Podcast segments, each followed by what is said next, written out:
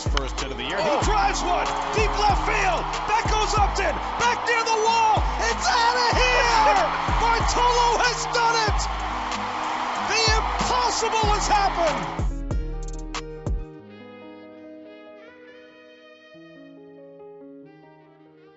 Bonjour à toutes et à tous et, et bienvenue. Je suis ravi de vous accueillir pour ce premier podcast The Strikeout de cette nouvelle année.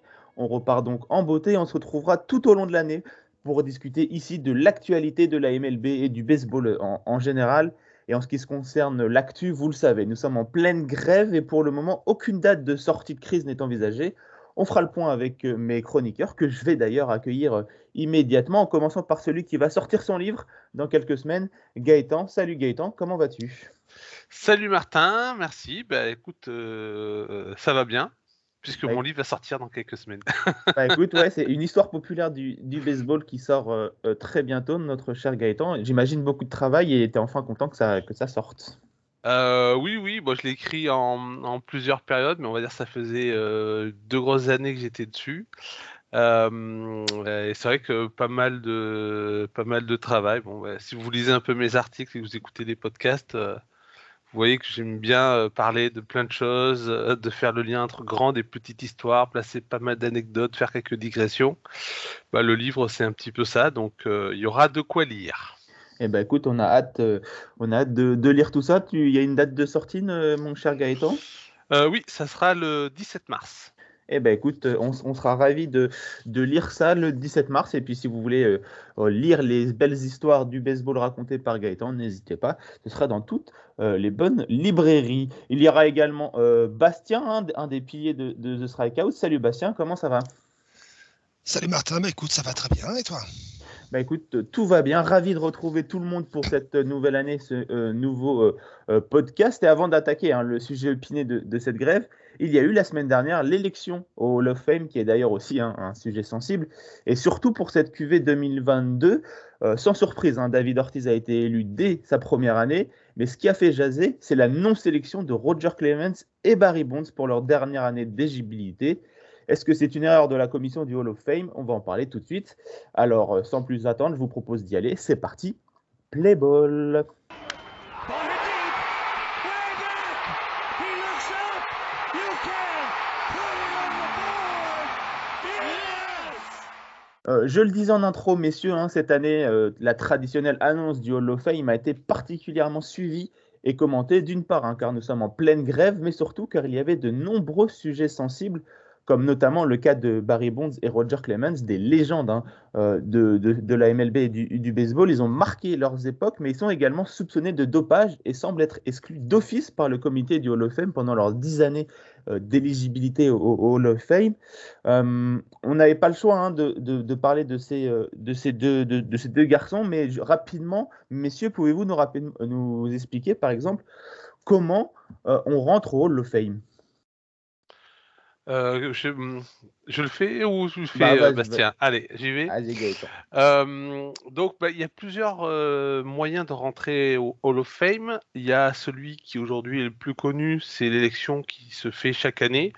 Donc, une élection qui met en scène plusieurs centaines de journalistes qui font partie d'une association qui est euh, euh, la BBWII.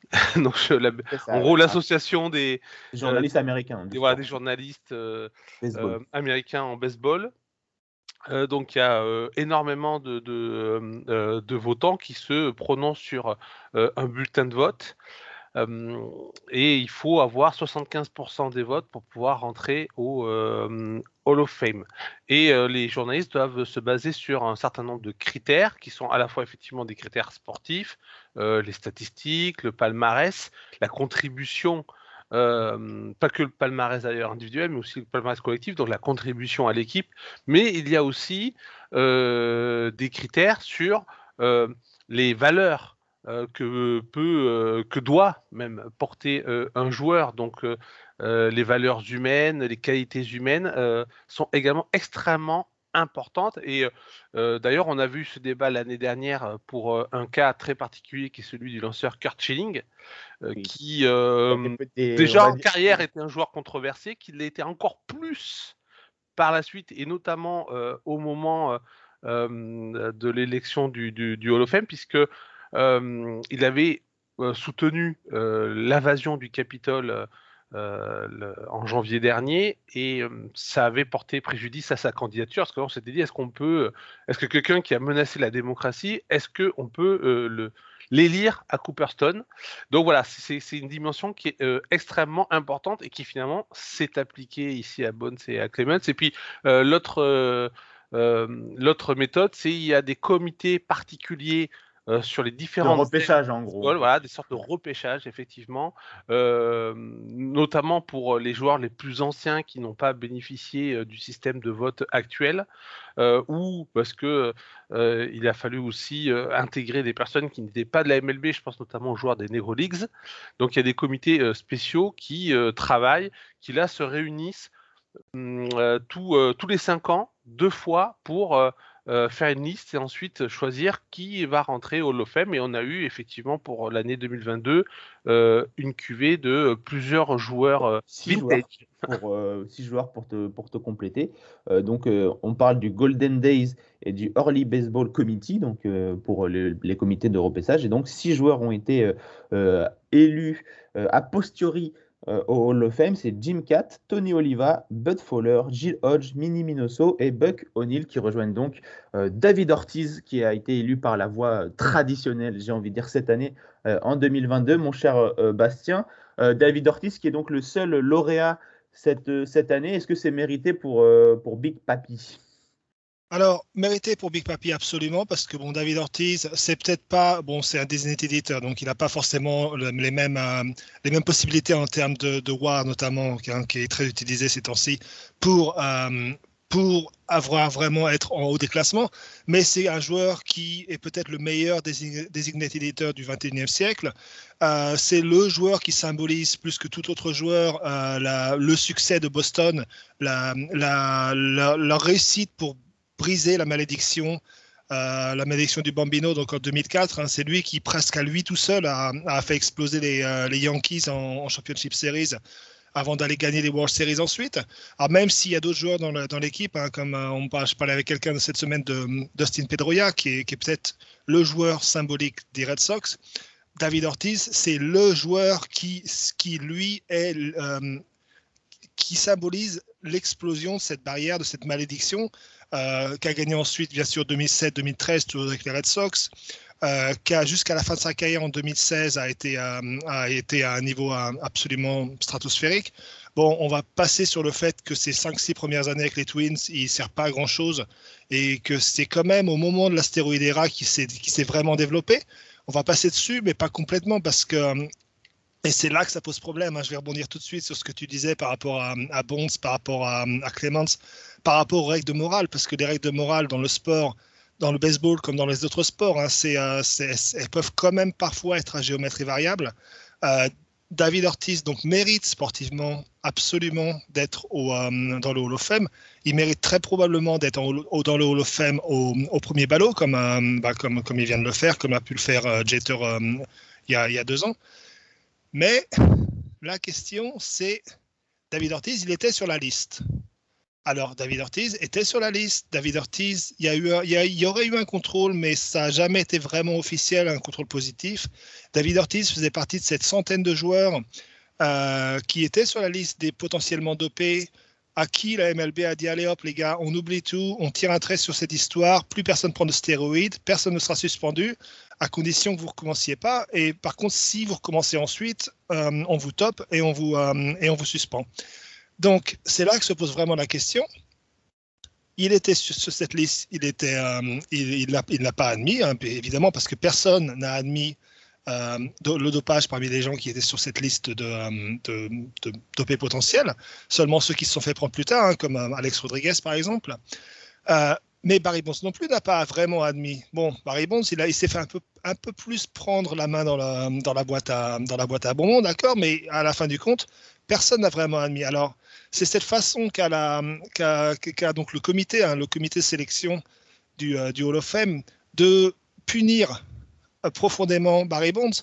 Et on peut comprendre parce que Barry Bonds, c'est le symbole, c'est la, tête d'affiche. Hein. C'est comme McGuire, c'est comme Sosa, mais qui eux n'avaient peut-être pas forcément le statut sportif, puisque c'est eux sont surtout les, gars d'une d'une grande saison, d'une course folle hein, qui, a, qui a repopularisé le baseball parce que c'était home run, euh, la course au home run. Hein, ils se sont battus toute la saison 98 pour aller chercher ce, fameux record.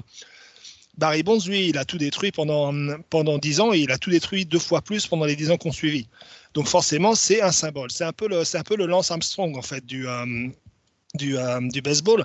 Et c'est un exemple dont je, parlais avec quelqu'un sur Twitter cette semaine.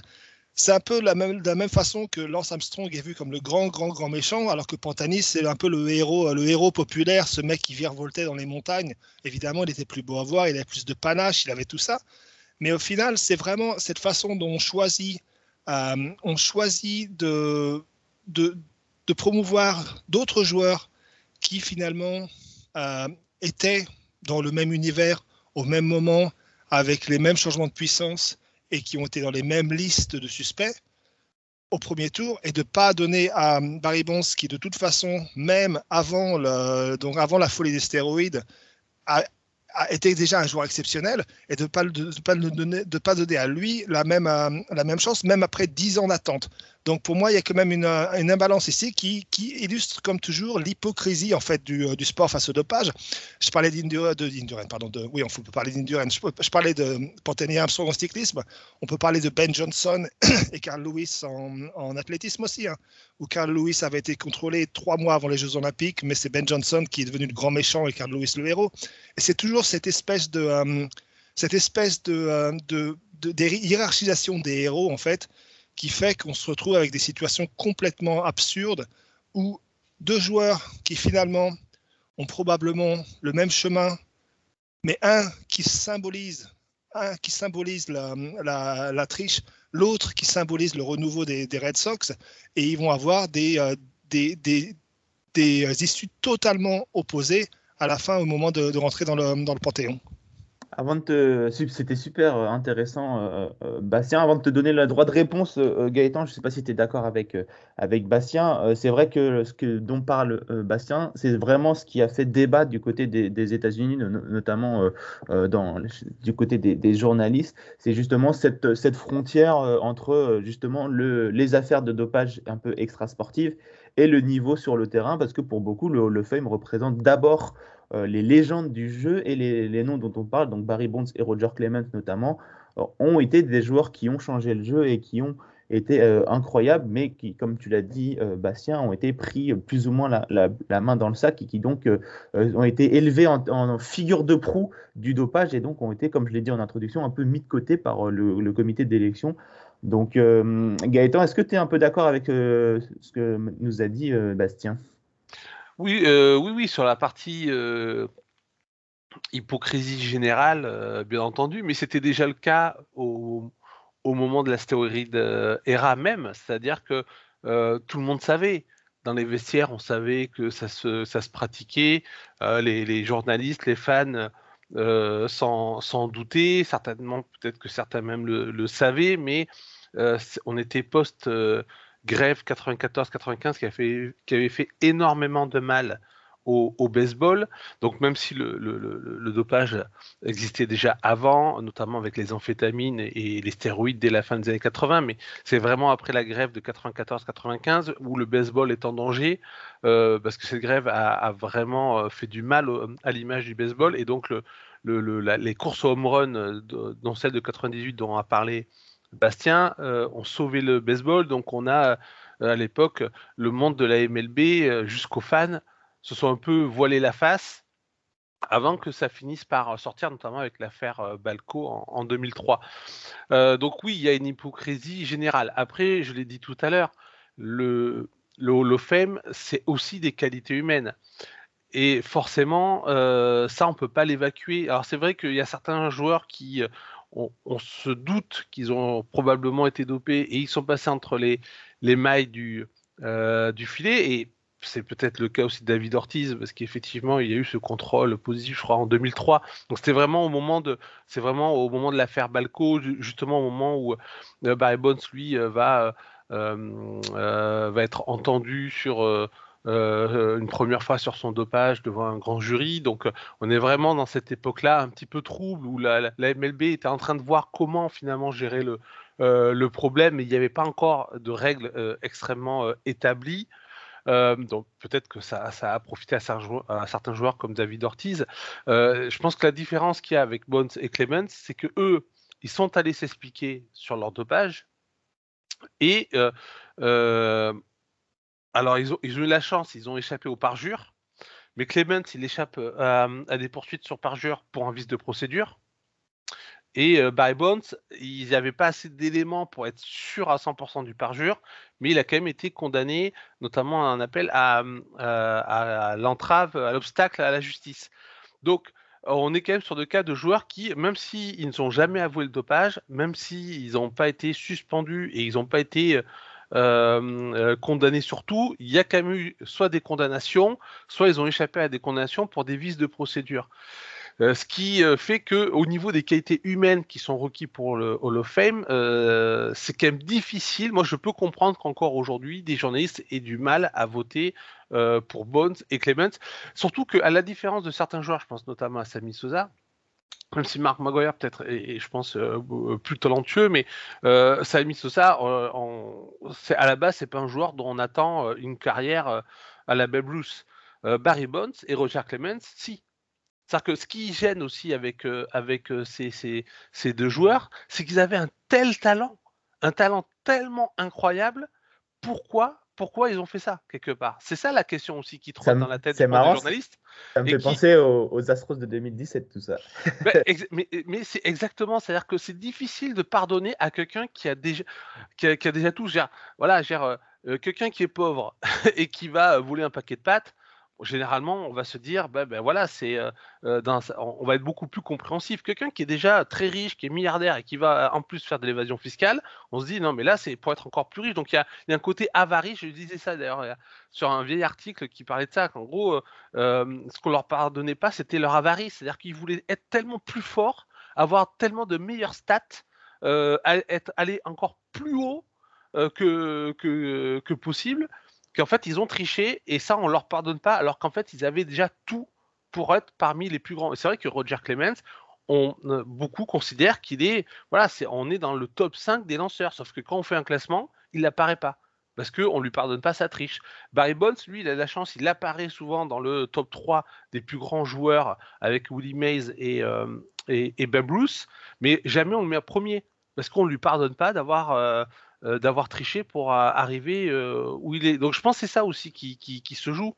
C'est euh, ils ont gâché leur carrière quelque part avec ça. Mais effectivement, et juste j'ai une petite euh, question aussi. Euh, est-ce que par exemple David Ortiz, c'est une question pour Bastien, j'imagine avec euh, son, point de vue, est-ce que David Ortiz, qui a eu une carrière après la fin de, après sa retraite sportive, qui a eu une carrière dans les médias, qui semblait bien plus sympathique peut-être que Roger Clemens ou Barry Bond, est-ce que justement ce côté un peu plus médiatique post-carrière, est-ce que ça l'a pas aussi aidé à un peu euh, gommer et un peu effacer un peu ces rumeurs ou ces, ces, euh, dit sur son, dopage pour euh, ainsi permettre de, de, faire monter sa cote pour, pour son élection? C'est très probable, hein, parce que c'est vrai qu'il a quand même un, un, côté, un côté super sympa à l'écran. quoi. Après, il a d'autres histoires aussi hors terrain depuis qu'il a pris sa retraite, hein, ses fréquentations, ses petites histoires extra-conjugales, enfin, et conjugales d'ailleurs, etc., qui aurait pu faire redescendre sa, sa cote. Mais c'est vrai qu'il a, il a ce côté, euh, ce côté euh, euh, gros nounours sympa sur les, sur les plateaux hein, avec, avec Rodriguez. Euh, je pense pas qu'on puisse attendre du tout la même chose pour Rodriguez parce que même quand il a son, même quand il est sympa sur les plateaux, tu sens toujours que Rodriguez, il y a une espèce de, de truc pas propre avec lui. Mais, euh, mais je pense que même Cortiz, il, il, banque surtout sur le fait que les Red Sox, déjà, parce que les Red Sox, c'est quand même, euh, c'est quand même euh, voilà, une franchise, une, une franchise, une des grandes franchises médiatiques, et sur le fait que le, le, gars qui a fait vivre les Red Sox, qui a fait, qui a fait revivre les Red Sox, qui, a, qui, a, donné l'étincelle, c'est lui. Je pense qu'il joue quand même beaucoup plus sur le fait qu'à lui tout seul, pratiquement, il a fait exploser la malédiction du Bambino, euh, on a un, an après son arrivée à Boston que sur le fait qu'il est aujourd'hui consultant TV sur les plateaux. Après, il, avait aussi subi une tente. Enfin, il avait été blessé dans une histoire par, par arme à feu, il me semble. Et ça avait créé beaucoup d'émoi aussi autour de sa, de sa personnalité. Et je pense que. et puis en plus, il a pris sa, sa, retraite à la suite de, de Rivera et de Jeter, donc ses euh, meilleurs ennemis du côté des, des Yankees. Donc il avait, parti, il avait eu le droit lui aussi à un farewell tour, euh, comme c'est les deux légendes des Yankees. Et je pense qu'effectivement la rivalité euh, Yankees-Red Sox a beaucoup joué pour son aura. Parce que c'est vrai qu'on peut se dire, bon, finalement, c'est quand même c'est un excellent DH, un des meilleurs de l'histoire, extrêmement clutch. Mais on peut se dire, bon, c'est un DH, euh, il n'a pas, pas, fait grand-chose sur, sur, sur d'autres positions. Euh, il aurait peut-être pu être euh, élu au, à la deuxième année d'élection en disant, ben voilà, comme c'est un DH, on, lui met une année supplémentaire. Mais je pense qu'il a aussi eu une aura grâce à la rivalité Yankees-Red Sox. Et puis c'était également un, batteur très très clutch en post-season. Et c'est d'ailleurs euh, en mm. post-season où il a été le, meilleur. Et c'est aussi sans doute pour ça qu'il a été euh, élu au, Hall of Fame. Avant de, conclure sur ce, sur ce ballot 2022 du, Hall of Fame, dernière petite question, euh, messieurs. Est-ce que justement l'éviction et la non-élection de Barry Bonds, Roger Clemens, est-ce que ça ne va pas établir une jurisprudence sur les joueurs qui ont une implication plus ou moins forte euh, dans ces affaires de dopage? Euh, je pense pourquoi pas à, à, Braun qui va arriver bientôt, aux, Astros, à Alex Rodriguez. Est-ce que tous ces joueurs vont, euh, vont en pâtir et donc voir leur candidature plus ou moins mis de côté par le, comité? Ça va être très intéressant parce que maintenant, comment tu peux justifier faire rentrer un joueur qui s'est fait prendre, même pour une petite suspension, à un petit anabolisant, hein, un petit, on se comprend quoi, ou une petite triche comme ça, pour, euh, même pour une suspension de, de, 60 matchs, une fois que tu as, refusé de faire rentrer deux des plus grands joueurs de l'histoire moderne du baseball sur les mêmes prétextes. Donc, euh, c'est là, là qu'il va falloir que les, les, les, les, auteurs, enfin les journalistes de la, de la, enfin de l'association des journalistes, la BBWWA, c'est ça, hein, euh, se, réussissent à trouver une espèce de, euh, une espèce de, de stabilité, une espèce de continuité dans leur, dans leur jugement. Parce qu'en effet, euh, Alex Rodriguez, évidemment, il ne peut pas rentrer. Alors, surtout que lui s'est fait prendre après. Euh, après la, la, première vague, donc c'est encore différent. tu parles de Braun, on peut parler de Beltran. Hein. Beltran, ça va être un bon, un bon marqueur parce que lui, il a la double casquette. Il doit enfin, il va être dans le ballot l'an prochain, alors Beltran, il est sympa. Hein. Beltran, il a été aimé partout où il est passé. il, a été, il a été adoré, vénéré aux Royals, il a été vénéré aux Mets. Il a, il a aidé les Astros à gagner leur, leur titre. Euh, il est passé par les Yankees où je crois qu'il a été plutôt, plutôt bien apprécié aussi. C'est vraiment un mec que tout le monde appréciait. Mais le problème de Beltran, c'est qu'il s'est fait prendre pour, euh, pour une petite affaire de dopage. Il a une suspension, je crois, en 2007 ou 2008. Et il, était, il a été vu comme pratiquement le cerveau dans l'affaire de triche des, euh, dans l'affaire de triche des, Astros. Alors, mais Beltran, il est sympa. Beltran, tout le monde l'aime bien. Alors la question, c'est est-ce que l'an prochain, Beltran, il va, il va directement tomber du ballot? Est-ce qu'il va se retrouver avec 30-40% et on va se poser la question ensuite sur les, les, années qui suivent euh, de est-ce qu'on peut, est-ce que Beltran peut rentrer au, au Hall of Fame? Parce que sportivement, euh, on est d'accord que Beltran, je pense qu'on sera tous d'accord que Beltran, sportivement, si on oublie tout le reste, il fait partie de ces joueurs qui, normalement, sous 4-5 ans, serait rentré dans le Hall of Fame sans aucune question.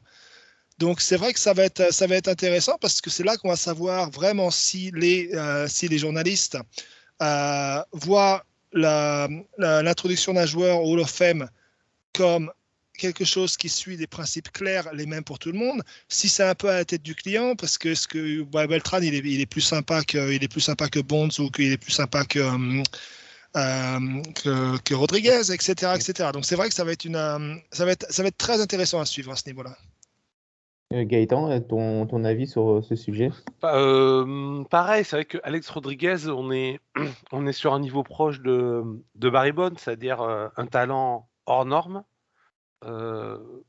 mais qui est gâché par différentes affaires. Et pour lui, du coup, il apparaît déjà au, au moment du rapport Mitchell de l'affaire Balco, puis ensuite euh, sur une, une, affaire de, dopage dans les années 2010 où il a une suspension, ce qui nous avait bien embêté aux Yankees à, l'époque, où il était, de, où il était de, il était déjà le joueur le plus détesté de la ligue, mais là, c'était vraiment même à, New York, où pourtant, globalement, on, adorait euh, Alex Rodriguez, c'était devenu l'ennemi public numéro un.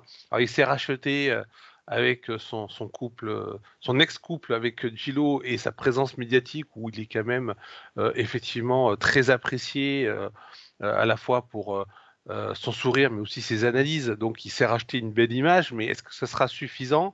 Vu tout ce qui pèse sur ses épaules, ça, paraît euh, difficile si Bones et Clemens n'ont pas eu la, chance d'avoir la mansuétude des, euh, des électeurs. Et Beltran, effectivement, il y a, a alors, à la limite, une petite affaire de dopage, pourquoi pas, mais bon, avec le scandale des Astros derrière, ça paraît compliqué à, imaginer. Je pense que l'année prochaine, il n'y a pas de, de, grands vraiment qui, euh, qui. Euh, il, y a des, des, il y, a des, stars, hein, Francisco Rodriguez, Carlos Beltran, euh, Beltran etc. Mais euh, éradiqué avec sa knuckleball, mais il n'y a pas de, de, de, on voit pas vraiment de, légende. Ouais, ouais. Voilà, il faudra plutôt se tourner sur des joueurs qui en sont à leur cinquième, sixième, septième année. je pense, genre Rollen, Elton, Wagner, qui pour le coup eux mériteraient une place à Cooperstone. Exactement. Donc, euh, pour rappeler, hein, Scott Rowland, il en est à son. Il va être sa sixième année d'éligibilité. Il en est à 63%, donc ça se rapproche hein, pour l'ancien joueur de troisième base et légende euh, des Reds. Todd Elton, le joueur des Rockies, il, en est sera à son cinquième ballot et il en est à 52%. Et Billy Wagner, le closer, ça sera sa huitième année, il en est à 51%. Voilà pour euh, un peu les, clairs favoris qui, pour l'année prochaine qui vont sans doute récupérer des voix de, un peu déçus de la QV 2023. Euh, et puis on pourrait, euh, il faudra suivre également Jeff Kent qui lui entrera dans sa dernière année d'éligibilité, l'ancien joueur de, de, deuxième base. Il faut espérer que Elton soit, soit élu. Sinon, Maxime de France Rockies va encore euh, nous mettre une image de Todd Elton par jour sur Twitter.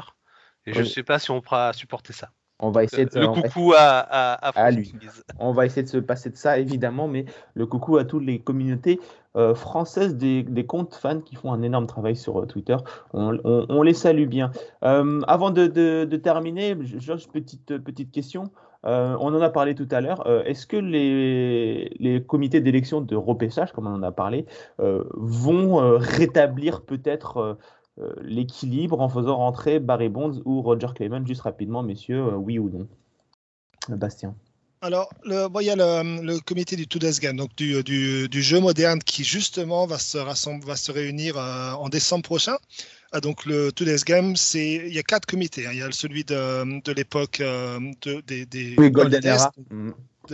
des, premiers jours, celui du Gold de, Open Era, un troisième de, des années 80-90, je me souviens plus du nom et pardon Golden Era un troisième et donc celui des, des Today's Game et celui-là donc aura le pouvoir de faire entrer dans la considération des joueurs comme euh, comme Bones, comme Clemens, voire un d'autres hein, dont on a parlé tout à l'heure comme Maguire et Sosa. Donc ils peuvent faire entrer, ils peuvent faire entrer par exemple les euh, Enfin, Sosa, encore une fois, comme on, disait, comme on a dit, hein, c'est pas forcément le même, le même niveau peut-être de, de, euh, de, qualité sportive mais avant et après le dopage.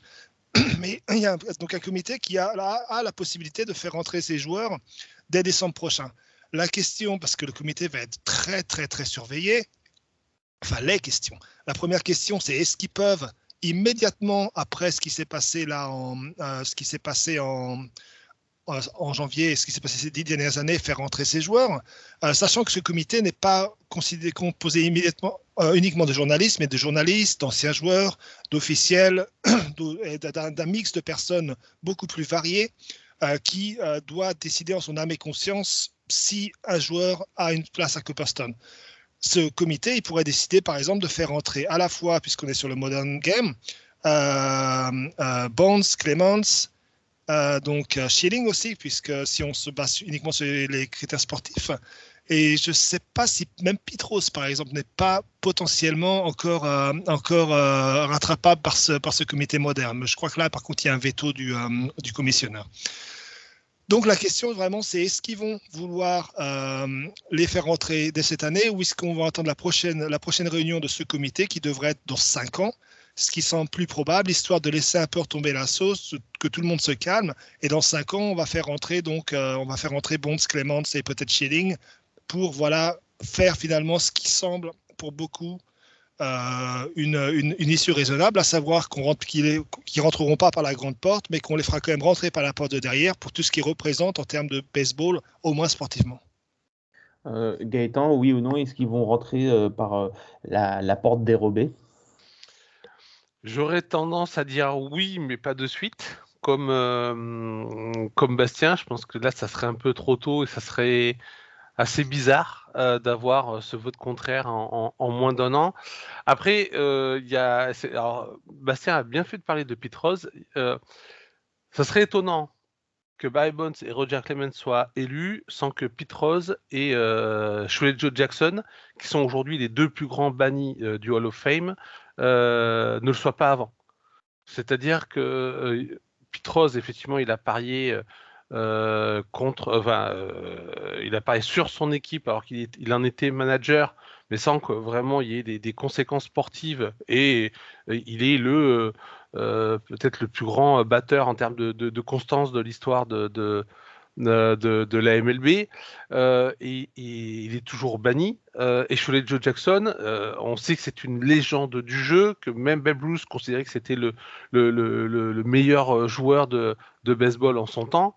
Euh, et il est toujours banni alors qu'on sait que il a pas, voilà, bon, il a, été euh, dans le, euh, dans le scandale des Black Sox, mais sans vraiment savoir où il était et en étant un joueur parfait, voire même le meilleur joueur des World Series 1919. Donc, et pourtant, ils sont toujours bannis. Donc, ça serait bizarre que ces deux légendes continuent d'être bannies et que Bonds et et, euh, et Clemens euh, ait droit à leur pardon. Donc là aussi, je pense que c'est des questions qui vont se jouer dans, euh, qui vont se jouer dans ce comité.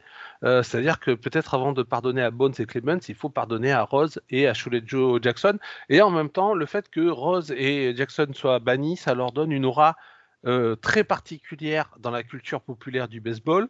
Et peut-être que Bones et Clemens vont aussi obtenir cette aura qu'ils n'auraient pas en étant de simples membres du Hall of Fame.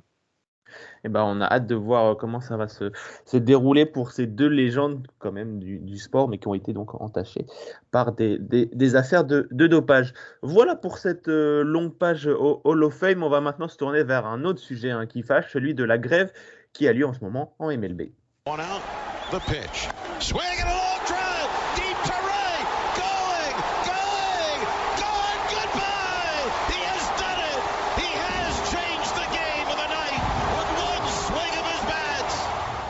Alors messieurs, hein, c'est depuis décembre que la grève a officiellement commencé en MLB, même si cela fait plus d'un an que l'on sent qu'elle arrive, et on en avait longuement parlé sur The Strikeout, mais voilà, on y est. Euh, normalement, nous serions à un mois du début du spring training, mais force est de constater qu'aucune avancée majeure n'a été faite, même si, euh, messieurs, au, moins, au moins, les discussions ont repris. Oui, elles ont, repris, elles ont, finalement démarré, hein, parce que c'est vrai que ça fait depuis le 2 décembre maintenant que le, dernier, euh, le dernier accord collectif a expiré, hein, le 2 décembre 2021. Euh, ça leur a pris jusqu'au 13 janvier, je crois, pour euh, après une rencontre de même pas 10 minutes en décembre. Ça leur a pris jusqu'au 13 janvier pour finalement avoir un, meeting pour commencer à discuter des, des, enfin, essayer de résoudre les différences on dirait que maintenant, on a l'impression quand même qu'ils sont en train d'essayer, mais vraiment tout doucement, tout doucement, tout doucement de, de, résoudre les différences. Hein. Donc, euh, ça part de très loin puisqu'il y a des écarts sur les, sur les, différents, les différents dossiers dont on va parler dans un instant, hein, mais des écarts assez, assez gigantesques. Quelques concessions pour l'instant euh, euh, de la part des, des, deux parties d'ailleurs, mais pour l'instant on a quand même l'impression, sachant que les, les lanceurs et les receveurs doivent se retrouver, je crois, dans trois semaines. Euh, ça, c'est pas, ça porte pas vraiment, pousse pas vraiment à l'optimisme pour se dire qu'on va avoir une saison ou au moins un sprint training qui va démarrer, euh, qui va démarrer à l'heure. Euh, Gaëtan, est-ce que tu peux nous faire un petit point sur les, dossiers qui, coincent pour le moment dans, les, dans les négociations? Alors là, tu poses la question à la mauvaise personne parce ah. que c'est vraiment le truc et c'est vraiment les, ces conflits euh, autour de, questions économiques et administratives, euh, moi, je, m'y perds. Après, globalement, euh, il y a, une volonté de partage des richesses, on va dire ça comme ça, parce que souvent le, conflit est résumé entre, des problèmes entre des problèmes de riches entre milliardaires et millionnaires. Donc il y a un problème de, partage des richesses et les joueurs euh, enfin l'association des joueurs a, souhaité dans ces nouvelles négociations donc euh, avancer sur un certain nombre de, euh, critères, notamment au niveau de l'arbitrage, qui apparemment le dossier n'est pas le plus compliqué qui soit, mais surtout sur le, le temps de service. Ça, et, et, là, effectivement, c'est là où le dossier coince.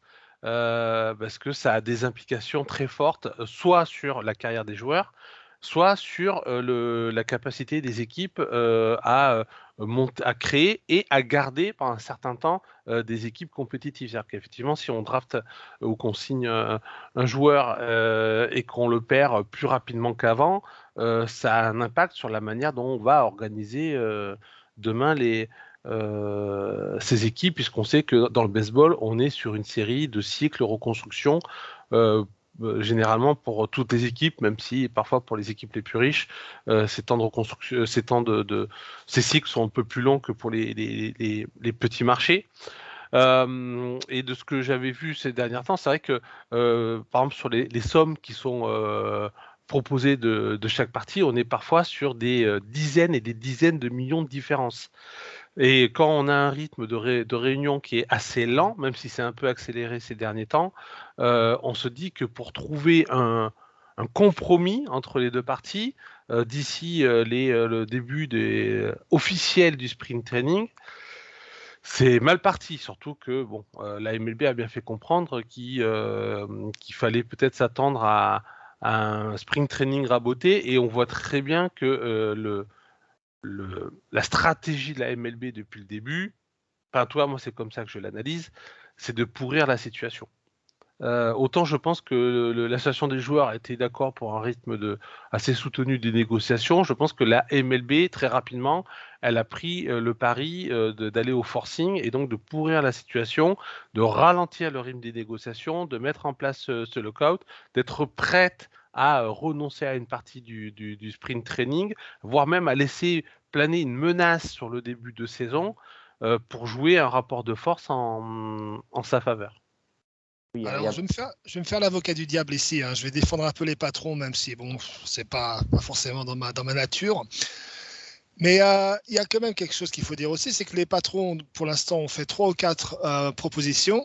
Euh, qui ont toutes été refusées aussi sec par l'association des joueurs, hein, donc avec leur directeur exécutif Tony Clark, l'ancien bourlingueur première base qui a fait quelques, euh, équipes au début des années 2000, enfin fin des 90 années 2000. Euh, et pour l'instant, les joueurs n'ont pas vraiment non plus montré une volonté euh, de, négocier sur quoi que ce soit. Ça commence maintenant, mais c'est vrai qu'il y, a quand même une, impression que c'est pas uniquement les patrons qui essaient de pourrir la situation, même si les patrons ont dit clairement qu'ils sont prêts à, perdre une partie de la saison. Euh, situation dans laquelle ils savent très, pertinemment que c'est une situation que les joueurs, eux, ne veulent absolument pas et ont déjà perdu une centaine de matchs en 2020. Euh, ils voudraient bien que la saison puisse partir, à l'heure parce que c'est aussi de, leur paie, hein, de, leur, salaire qui, dépend parce qu'ils vont être payés au nombre de matchs joués. Mais donc, euh, c'est quand même un peu un petit jeu de, un poker menteur des deux côtés. Les deux, euh, camps sont, on va vraiment, vraiment, vraiment traîner des pieds. Quand la preuve, ce premier meeting qui n'a même pas duré 10 minutes, ça, fait, euh, ça fait faire un commentaire d'ailleurs à la, représentante des joueurs de la NBA, Michelle Roberts, qui est assez rigolo, qui a dit mais pourquoi est-ce qu'ils sont prêts à perdre des milliards et des milliards de dollars quand ils savent qu'à la fin, de toute façon, ils vont se mettre d'accord en quelques jours et vont se faire un bisou et ce sera tout oublié. Donc, euh, c'est. C'est difficile. Après, pour, pour ce qui est des, des, points d'achèvement, euh, il, y en a, il y en a pas mal. Hein. Donc, tu as, parlé du processus d'arbitration. Les joueurs voudraient, voudraient euh, entre autres, un rehaussement du salaire, euh, du salaire minimum des, des joueurs, puisque il est depuis 2016 de 575 000 dollars par an. Ils voudraient le monter à 775, la Ligue propose 615 et si, on si on indexe le, le, salaire actuel sur l'inflation, ce ferait 650. Donc, a priori, l'idée, c'est que ça va, se, ça va se retrouver autour d'un indexement sur l'inflation. Donc 650, 650 000 euros pour un, pour un an de service à partir du moment où, es, où tu es major leagueur. Il voudrait aussi, il voudrait aussi donc, changer le processus d'arbitration euh, enfin, c'est ce que voulaient les patrons. Les, joueurs, eux, demandent à ce qu'il y ait donc des bonus, euh, des bonus qui soient, qui soient offerts aux joueurs avec moins de 3 ans d'ancienneté. Euh, qui donc, ne sont pas encore, pas encore concernés par l'arbitration, ce que les, les patrons ont accepté, mais c'est là qu'il y, y, a une énorme, une énorme différence, à savoir que les patrons veulent mettre en fait un fonds, euh, un fonds commun de 10 millions de dollars euh, pour tous ces bonus pour les, joueurs, les joueurs dans les trois premières années, alors que les joueurs, eux, demandent 105 millions de dollars euh, pour, ce, pour ce même fonds. Donc là aussi, l'idée, c'est que ça va probablement se retrouver quelque part, quelque part à mi-chemin entre les deux et qu'on va finir par se mettre d'accord. Euh, les autres questions, c'est euh, évidemment des questions sur le jeu, mais là, malheureusement, enfin malheureusement en ce qui me concerne, parce que moi j'aime beaucoup les, euh, lanceurs qui frappent, mais il semble y avoir un accord assez, clair sur le fait que le DH va être permanent l'an prochain, qu'il y aura plus cette histoire des, free agents qui refusent une qualifying offer, ce qui provoque un, qui offre un, pic de draft garantie à, son, à leur équipe et une, une expansion du, euh, du nombre d'équipes en playoff. Donc la MLB en veut 14, les, les joueurs en veulent 12, 12 équipes, mais bon, ça va, ça va se faire d'une façon ou d'une autre. Et pour revenir à, ça, à la revendication principale quand même des, des joueurs, les joueurs, les joueurs, enfin l'union des joueurs voudrait qu'il y ait plus d'argent plus de garanties financières pardon, pour, euh, pour, les, pour les joueurs, notamment les jeunes. Euh, et ils ont quelques questions qui, évidemment, et c'est là qu'on comprend un petit peu la position des patrons, euh, ils voudraient donc déjà éviter complètement le tanking parce que le tanking est, nocif pour les jeunes joueurs. Par exemple, dans une situation où une équipe va refuser de donner des contrats ou d'améliorer des contrats de jeunes joueurs pour essayer de récupérer des, pics de draft un peu plus tard. Ils voudraient euh, donc, sur, ce, sur cette même base, une, loterie de draft comme ça se fait maintenant en NBA ou euh, et je crois en, NFL aussi, pour éviter que la dernière place garantisse automatiquement le premier pick de draft. Donc, euh, à ce niveau-là,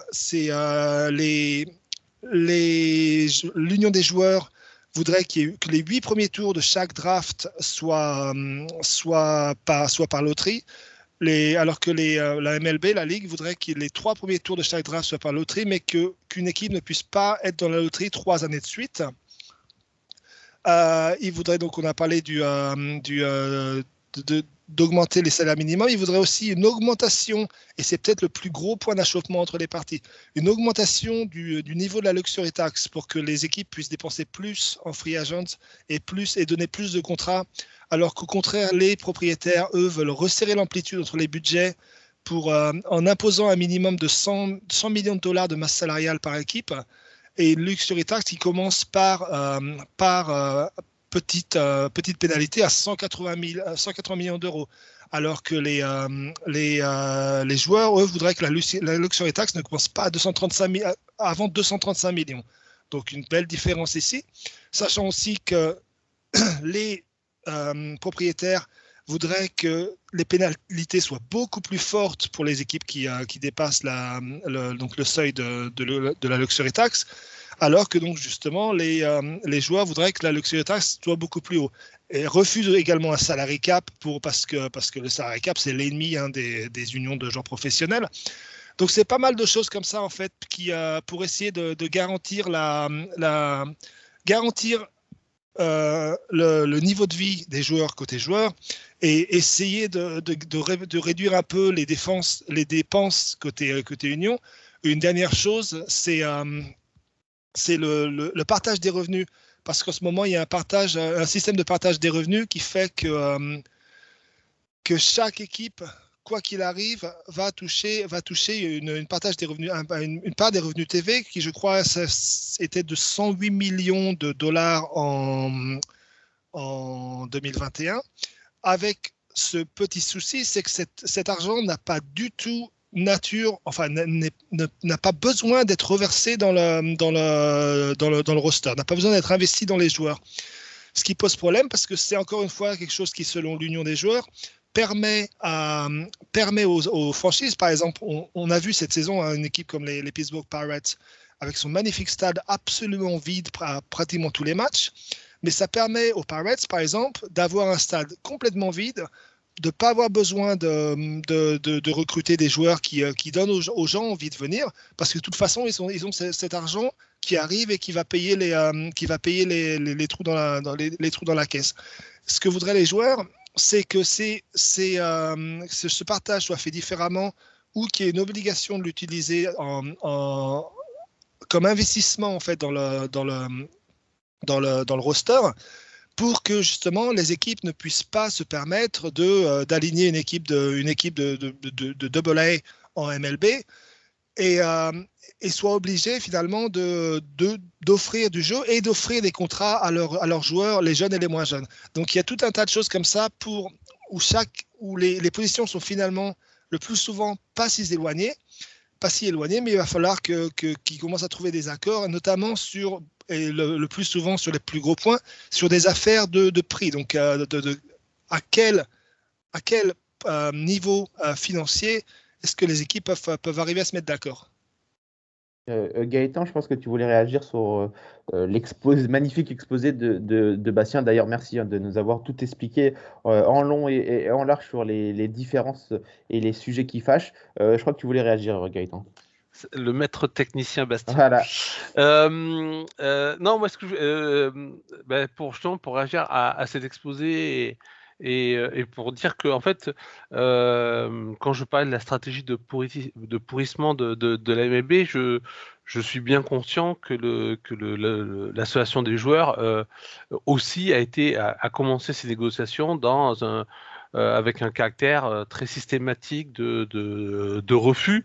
Là, moi, ce que, ce que je regrette dans toutes ces négociations, c'est que c'est le temps perdu en fait. C'est que la MLB a joué une stratégie de, de, pourrissement qui fait que, pendant 42 jours, je crois, les équipes ne se sont pas, enfin les, les, deux parties ne se sont pas euh, rencontrées, quitte à mettre en danger le, je pense pas la saison en entier, mais au moins le début de, de saison. Euh, je pense que c'est normal qu'en début de négociation, enfin c'est normal. En tout cas pour eux, pour chaque partie, c'était normal de, camper sur ses positions au début, mais ça ne les empêche pas de discuter de manière euh, régulière. Mais là, le rythme, il n'est pas, euh, il pas admissible et, pour moi, les propriétaires en sont en grande partie responsables parce que c'est la stratégie qu'ils ont utilisée avec le, euh, avec le là où effectivement je pense que les joueurs étaient prêts à des négociations très ardues. De toute façon, on le sentait venir, on en a parlé dans beaucoup de podcasts, notamment au moment de, de, de, la, saison 2020, où on voyait que les parties avaient euh, du mal à s'entendre sur une, reprise dans le cadre de la pandémie. On, savait que ça allait être tendu. Euh, mais, je, mais voilà, je, ce qui me gêne dans cette situation, et je ne suis pas le seul, euh, c'est qu'il y a une partie qui est totalement oubliée, c'est les fans. Alors après, la MLB, les joueurs peuvent dire oui, non, mais on fait ça, c'est pour les fans, pour leur offrir le meilleur jeu, etc. Mais en fait, non, ils, se battent pour euh, euh, par rapport à leurs intérêts. Euh, mais en revanche, le fait que les fans sont dégoûtés de la situation et pardonnent beaucoup de choses, notamment à la MLB, mais que leur pardon a, des limites, euh, ça, je pense qu'ils ont du mal à le concevoir. On a l'impression que les, que les leçons de 94-95 n'ont pas forcément été retenues. Euh, il faut se souvenir qu'il y avait beaucoup de fans qui ont totalement déserté la MLB, qui ont lâché le baseball à ce moment-là, qui ne sont pas revenus, d'autres qui ont mis du temps à revenir.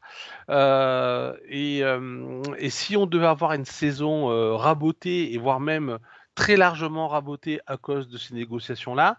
Euh, c'est encore des fans qu'on va perdre, et surtout les jeunes générations qui ne vont pas s'intéresser au baseball et qui iront euh, parce qu'en plus en 94-95 l'offre n'était pas gigantesque donc euh, les gens pouvaient revenir vers le baseball aujourd'hui il y a tellement d'offres de, loisirs que si un de ces loisirs ne fonctionne pas eh ben, on va aller voir ailleurs donc je, des fois je me demande s'ils si, comprennent un petit peu la situation et je trouve qu'ils ne prennent pas forcément la mesure de ce qui se joue au niveau des fans. Je ne suis pas totalement d'accord là-dessus. J'ai l'impression quand même qu'ils sont très conscients de ça et que ça fait partie des négociations que la MLB, que les patrons, c'est vrai, utilisent un peu le, fait que les joueurs ont besoin du, euh, euh, que la saison commence à, l'heure pour, euh, pour, pour, peser dans leurs négociations. Mais j'ai l'impression quand même qu'ils sont quand même conscients que perdre, perdre plus que quelques matchs de sprint training, ça va leur poser des gros soucis. C'est vraiment juste une impression. Hein. Après, je me trompe peut-être. Moi, il y a juste un autre truc. Tu parlais de, de ce qui, euh, de quelque chose qui manque totalement dans, le, dans, dans les négociations. Quelque chose les, les, joueurs de minor league, j'imagine. Voilà, c'est ça. J'allais, j'allais y venir. Vas-y, vas-y. Non, mais vas-y, à toi, l'honneur. J'allais dire que c'est vraiment, euh, euh, encore plus que les fans, c'est vraiment les, oublier parce qu'on on, oublie rapidement que l'AMLB a supprimé énormément d'équipes de, de minor league. D'ailleurs, bah, de nombreuses villes qui ont perdu ces équipes de ligue mineure vont et ou sont en train de, chercher un moyen de porter plainte contre, contre la MLB. Donc euh, voilà, et que on parle du salaire minimum de 650 000 dollars pour les joueurs de MLB, mais le salaire minimum pour les joueurs de Minor League est très très bas et pour beaucoup de joueurs, euh, c'est très très difficile de, juste de vivre normalement en étant joueur de minor league, alors que pour beaucoup ils sont aux portes euh, euh, du Graal. Donc, donc c'est, je pense que c'est des négociations qui sont un sujet qui n'est pas du tout remis sur la table de ces négociations. Bastien, je pense que si tu veux rajouter des choses là-dessus, je t'en prie. Oui, absolument. Bah, c'est vrai que les, conditions, les conditions des, de, des minor leagues, hein, et sans parler même du fait que, la, que de nombreuses euh, équipes ont été, euh, ont été retirées du système, mais les conditions des, pour, les, euh, pour les joueurs de, de AAA, par exemple, leur salaire vient juste d'être augmenté hein, de 500 à 700 dollars par semaine. seulement les semaines où, où les équipes jouent. C'est-à-dire qu'un joueur de, de AAA qui n'a pas encore eu sa, première entrée en, MLB, où il va d'un coup toucher un, salaire de 550, de 550 000 dollars par an, euh, un, joueur de AAA, il va toucher quelque chose sur une année entière euh, de baseball, donc sur une saison qui dure 4 ou 5 mois, il va toucher quelque chose comme 7 ou 8 000 dollars. Euh, il va devoir travailler pendant l'hiver bah, pour pouvoir se permettre de, jouer pendant la saison parce qu'évidemment, euh, pour encore beaucoup, beaucoup de franchises, euh, le salaire, il comprend la nourriture, l'hébergement et tout le reste. Alors, bonne chance hein, pour, un, salaire comme ça. Il faut tout bah, pour pouvoir continuer à, survivre même parce que sachant qu'ils sont tout le temps sur la route. Hein, le bus, le bus d'équipe leur est payé, mais qu'il va falloir se trouver un hébergement. Donc, euh, ils vont aller de, El Paso à, je sais pas, à Albuquerque, ils vont aller de Albuquerque à, Austin. Euh, partout, il va falloir qu'ils se trouvent un hébergement, qu'ils se trouvent à bouffer, qu'ils se débrouillent, euh, ce qui payent leur, euh, leur, leur, leur, gym, hein, s'ils veulent, enfin leur, salle de sport, s'ils ont pour s'entraîner à la maison. et donc, il y a une déconnexion complète. Il y a quand même pas mal d'équipes maintenant qui commencent à comprendre que, euh, que mettre euh, leurs joueurs dans de bonnes conditions leur permettra de mieux progresser et leur permettra finalement d'avoir des joueurs de qualité au moment où ils vont arriver en, où ils vont arriver en, Major League et que c'est pas forcément le, ouais, les, les, plus, les plus durs. De toute façon, ils vont s'aguerrir et puis ils, seront, euh, ils arriveront à s'en sortir. Mais c'est vrai que tous les joueurs de MLB, absolument tous, euh, sauf ceux qui sont passés par la, par la, draft internationale. Mais même, bah, d'ailleurs, parce qu'ils passent par le, système de, de, Ligue mineure également, tous les joueurs de MLB sont passés par les ligues mineures. Tous les joueurs de MLB ont vécu la, la, vie des, des, ligues mineures. Et c'est quand même assez étonnant qu'il n'y a aucune, aucune, euh, aucune importance de la vie d'un joueur de ligue mineure, importance qu'ils aient en fait des conditions décentes euh, d'hébergement, d'entraînement et de, vie en général, et que ce soit pas quelque chose qui soit un sujet majeur dans, dans les négociations, dans les discussions en fait entre les, euh, entre les joueurs, les joueurs arrivés en Major League et la, et la Ligue. Mais après, ça, encore une fois, c'est on peut pas comprendre, hein, c'est le système capitaliste, la vie, euh, la vie à l'américaine. Hein, L'American Dream, c'est être pauvre jusqu'à ce que tu sois riche, donc j'imagine que c'est que c'est normal. Et oui, merci euh, euh, euh, Bastien. donc voilà, vous avez fait le, point, un gros point, surtout les, les sujets qui fâchent du côté de ces, négociations. messieurs, juste rapidement avant, de, de, se quitter, juste oui ou non, pas de triche cette fois-ci. Selon vous, est-ce que la saison régulière débutera-t-elle à temps? Gaëtan Allez, je suis optimiste, j'ai tendance à dire oui. Parce que, je, comme je disais, je ne pense pas que la, et là, peut-être euh, Bastien a raison, je ne pense pas que la MLB s'entête au point de, de, se mettre les fans à dos, surtout que Manfred sait que sa cote de popularité n'est pas euh, énormissime, loin de là. Est au plus bas. Pour... avec, le DH et les, et, les playoffs élargis, euh, qui vont être accueillis de manière assez froide par de très très nombreux fans, si ça passe, il faut au moins que la saison commence à temps. Donc j'aurais tendance à dire oui on, est tous d'accord pour dire que le spring training risque fortement d'être un tout petit peu euh, écourté ou, décalé. Euh, Bastien, même question. Est-ce que pour toi, la saison régulière va commencer euh, à temps?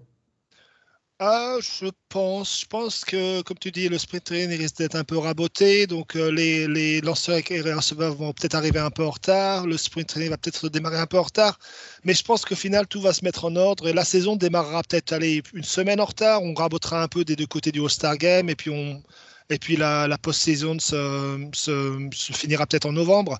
Mais je pense qu'au final, ça va, se, ça va se goupiller pour que tout, ça, pour que tout parte au pire, soit en, marche vers la, mi-avril. Eh ben, en tout cas, euh, on, espère que votre optimisme va, payer. D'ailleurs, hein, dites-nous, chers auditeurs, ce que, vous en pensez sur Twitter, Facebook ou encore Instagram, si vous pensez que, la saison euh, aura lieu. On a hâte de voir vos, réactions. Vous trouverez d'ailleurs hein, sur nos réseaux sociaux toute l'actualité du baseball et de la MLB. Euh, n'hésitez pas à vous, abonner si ce n'est pas encore fait. Si vous voulez ne plus rater aucun de nos épisodes, euh, que ce soit de notre série En toute franchise qui a bien repris avec deux nouveaux épisodes pour bien commencer l'année ou bien de nos émissions d'actualité. Abonnez-vous également à notre chaîne euh, Spotify. Merci à vous deux de nous avoir accompagnés dans ce premier numéro de l'année et de la saison. Euh, quant à nous, on se retrouve très vite pour une nouvelle émission. C'était Martin, prenez soin de vous. Ciao. Bye bye. For his first hit of the year. Oh. He drives one deep left field. That goes Upton back near the wall. It's out of here. Bartolo has done it. The impossible has happened.